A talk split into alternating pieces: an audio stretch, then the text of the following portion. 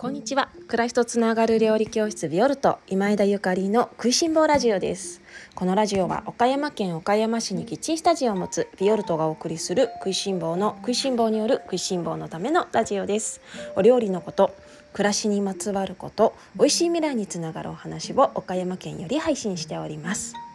皆様おはようございます。料理家の今枝ゆかりです。本日は12月16日木曜日です。いかがお過ごしでしょうか？今日はお料理の盛り付けのコツというテーマでおしゃべりをさせていただきますえ12月も後半に差し掛かりましたね。いよいよですね。皆様どんなお気持ちで毎日を過ごされていらっしゃるでしょうか、えー、私はただいま絶賛、え12月のクリスマスオンラインレッスンの編集中でございます、えー、着々と動画編集が終わってできるだけ早く皆様に、えー、クリスマスのお料理のレシピをご紹介したいという思いで毎日頑張っております、え毎日オンラインチームの方に全国から様々な方がご入会して来てくださっていましてあの本当に嬉しい気持ちでそしてさらにねオンライン編集頑張ろうみたいな気持ちになっております。新しくご入会してくださっている皆様ありがとうございます。こうしてあの全国にね広がっていくこの食いしん坊のはめちゃめちゃワクワクするしすごく嬉しいです。あのなんか私も勝手にね全国にお友達が毎日毎日ちょっとずつできているような気持ちっていうのかな。あの勝手に友達になった気持ちでいますがどうぞよろしくお願い願いいたします。そしてすで、にというか前からあのずっとビオルトのあのチームでいらっしゃってくださっています。あの子さんの皆様オンラインチームにずっと入ってくださっている常連の皆様あの続々と新しい仲間が入ってきてくれています。どうぞあの手取り足取りっていうのかな。温かい気持ちで迎えていただけたら嬉しいしそしてみんなのね友達もどんどん増えているっていうことをあの喜んでいただけたら嬉しいです。どうぞよろしくお願いいたします。オンラインの方にあのつきましては何かわからないことがありましたら何でもあのホームホームページの方にお問い合わせいただけましたらと思います。どうぞよろしくお願いいたします。そうそう昨日お味噌の話したらあのお味噌のワークショップに参加してくれていた、あのー、私の 家族が 友人と思ったけどいや友人ではなくもう家族もね参加してくださってもあのなんていうのかな私の家族もめちゃくちゃ食いしん坊なんですよね。あの一緒に住んでいる家族以外も以外でねあの遠くに離れているあの家族ももうみんな食いしん坊で家族そしてあの親戚みんな食いしん坊なんです。でこっそりとねオンラインチームに入ってくださってたりとかそれからあのワークショップにね参加してくれたりとかオリーブオイル買ってくれたりとかするんですよ。でその家族から「えゆかりちゃんお味噌開けるの忘れてたみたいな。連絡があってなんだよもうラジオも聞いてくれてるのかよと思ってもう嬉しいやら恥ずかしいやらね。まあもうねあの 何も隠せないこのまま食いしん坊街道を突っ切っていきたいと思いますがあのお味噌開けてない方あのそろそろ開けてください。ちょっとあの開けないと心配な心配な地域にお住まいの方もいらっしゃるかもしれませんね。お味噌ワークショップ3月にご参加くださった皆様お味噌開けてみてくださいね。そして熟成してたら冷蔵庫の方に移してみててください。では、えー、今日の本題に移りたいと思います。今日はお料理の盛り付けのコツというテーマでおしゃべりをさせていただきます。えっ、ー、とですねあの料理教室をしていますとねあのお料理の盛り付けについてもすごくよくあの皆様に聞かれたりとか「あやっぱり盛り付けがいいわね」とか「お皿がいいと美味しそうに見えるわね」みたいなあのお話にレッスン中よくなります。あの確かに盛り付けって難しいかもしれないしそれからお家ではねついついおざなりになってしまいがちなところ 家族に向けてそして自分だけのお料理だとおざなりになってしまいがちなところかと思いますがあのこの年末年始に向けておもてなしの、えー、機会が増えますのでちょっと改めて今日はお料理の盛り付けのコツについておしゃべりをさせていただこうかなと思っております。まずねあの最初に声を大にしてお伝えさせていただきたいと思うのは盛り付けというのは、えー、愛であるということです。盛り付け is love です なんだそりゃ盛り付けは愛ですねあのもう本当に様々な人物に対しての愛自分食べる自分に対しての愛そして食べてくれる家族やお友達に対しての愛そして食材に対しての愛です。全部があの愛です。盛り付けは愛ですね。何回愛って言った？もうちょっとそろそろ皆様ねあの分かったっていう感じでしょうかね。盛り付けっていうのは愛なんですだからあの年末年始だからとか晴れの日だからとかではなくってね心穏やかに豊かな気持ちで日々のあの小さな小さなっていうかもう毎日の3食のご飯であってもお味噌汁であってもあの白いご飯をお茶碗に盛り付ける時であっても少し意識をしてあの盛り付けをしていただけますとより豊かなそしてより美味しいご飯になるんじゃないかなと思っております。絶対人生も豊かになるはずですよ。では行きましょう。盛り付けのコツです。まずね色合い大事ですよね。この色合いを考える時にあの参考にしていただきたいのは皆様の普段のお洋服選びとかそれからそうだな、えっと、お花をね束ねて花瓶に生けたりする時のこのセンスです。これをあのこれと全く同じだと思っていただきたい。だからみんな好みがあるしみんな違っていいんですね。そして正解がないです。お洋服だってみんな好みが違うじゃない？シンプルなあのお洋服を好まれる方もいるしすごくあの元気なカジュアルな、えー、お洋服を好まれる方もいるしそしてあの TPO に応じてとかいつもくるくるファッションが違う方もいらっしゃるよね。だからあのお洋服と同じで盛り付けっていうのもそんな感じ。決まりはないです。ただそんな中でもねやっぱり美的センスっていうのかな。やセンスが問われるところですね。このあの盛り付けのセンスっていうのはお洋服とかねお花を束ねるのと一緒っていう話をしましたけれども例えばねどんなところで培うかっていうとまあ一番分かりやすいところで言えばとても盛り付けの上手なあの料理家の方やお店の方シェフの方そして雑誌などを参考にして美しい盛り付けを日々目にすること。まあ、写真集のようにあの 見ていただけたらいいと思います。盛り付け素敵だなって思うような写真をあの目にする多く目にするお店に行ってお店に行った時とかでもいいです。わ素敵だなと思ったらそれをしっかりあの満喫してインプットするっていうのかな。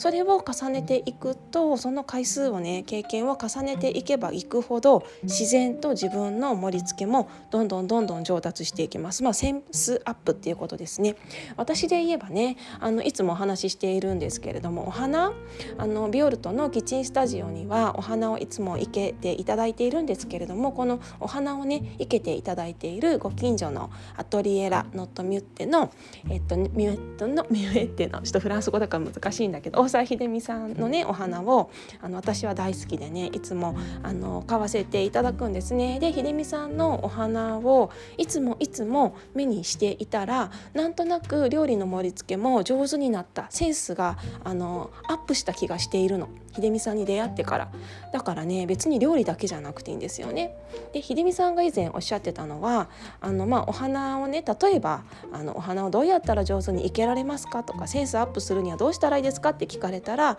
あの自然は美しいものだらけなので、まあ、自然っていうものは本当に美しいので日々お散歩する時、まあ、通勤の時でもいいし本当に小さなあの美しさをねもう日々見つけてそれにあの感動する心を持つ。例えば「今日の空の色が綺麗とか「あ今この木木のね葉っぱのグラデーションがすごく美しい」とか「紅葉が美しい」とか山のあの中にいろいろな木の色があってそのいろいろなふわふわがあって綺麗とかそういうことですね。そういう自然の美しさに目を向ける暮らしをするっていうことがすごく大事っておっしゃってた。だからあの美しさを磨くそのセンスを磨くっていうのはねあの何もその今さっきね私料理の美しい料理の盛り付けを見るっていうのもいいよって言ったんですけれどもそれだけじゃなくって美しさはもう本当に目の前に転がっていますのでそういうところで、えー、目を癒す目を目を視覚視覚ですね視覚をえ研ぎ澄ますっていうのもありだと思います。もう一番簡単だしそしてとても豊か。料理の盛り付けがどうこうとかではなくってそれをあの見て心が癒される。魂があの磨かれるっていうことはとても素晴らしいことだから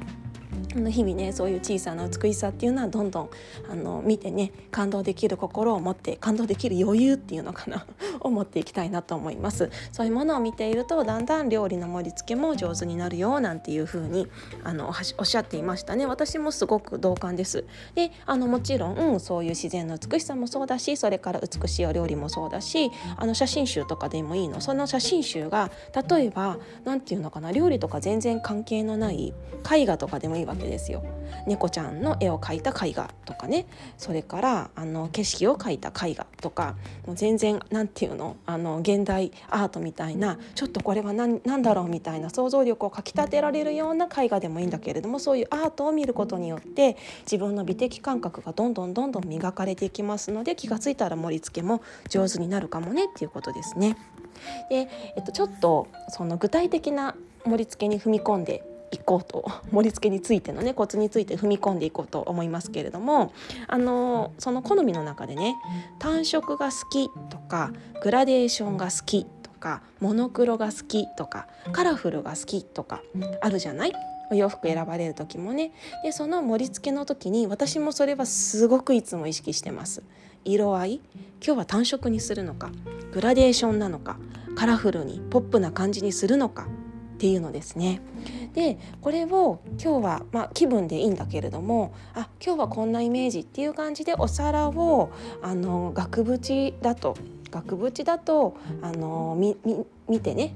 あの見ていただいてその上に盛り付けをしていくっていうのっていう感じにしていくともうほんと絵を描いていくような感じ絵を描いていくような感じですね。っていう風にしていくと盛り付けの色合いはすごくあの美しくなっていくんじゃないかなと思います。これはね私もいつも料理教室で盛り付けする時にね意識することですね。あの絵を描くように盛り付けをする。実際私は絵を描くのがものすごく苦手で絵のセンスは全くないんですけれどもあの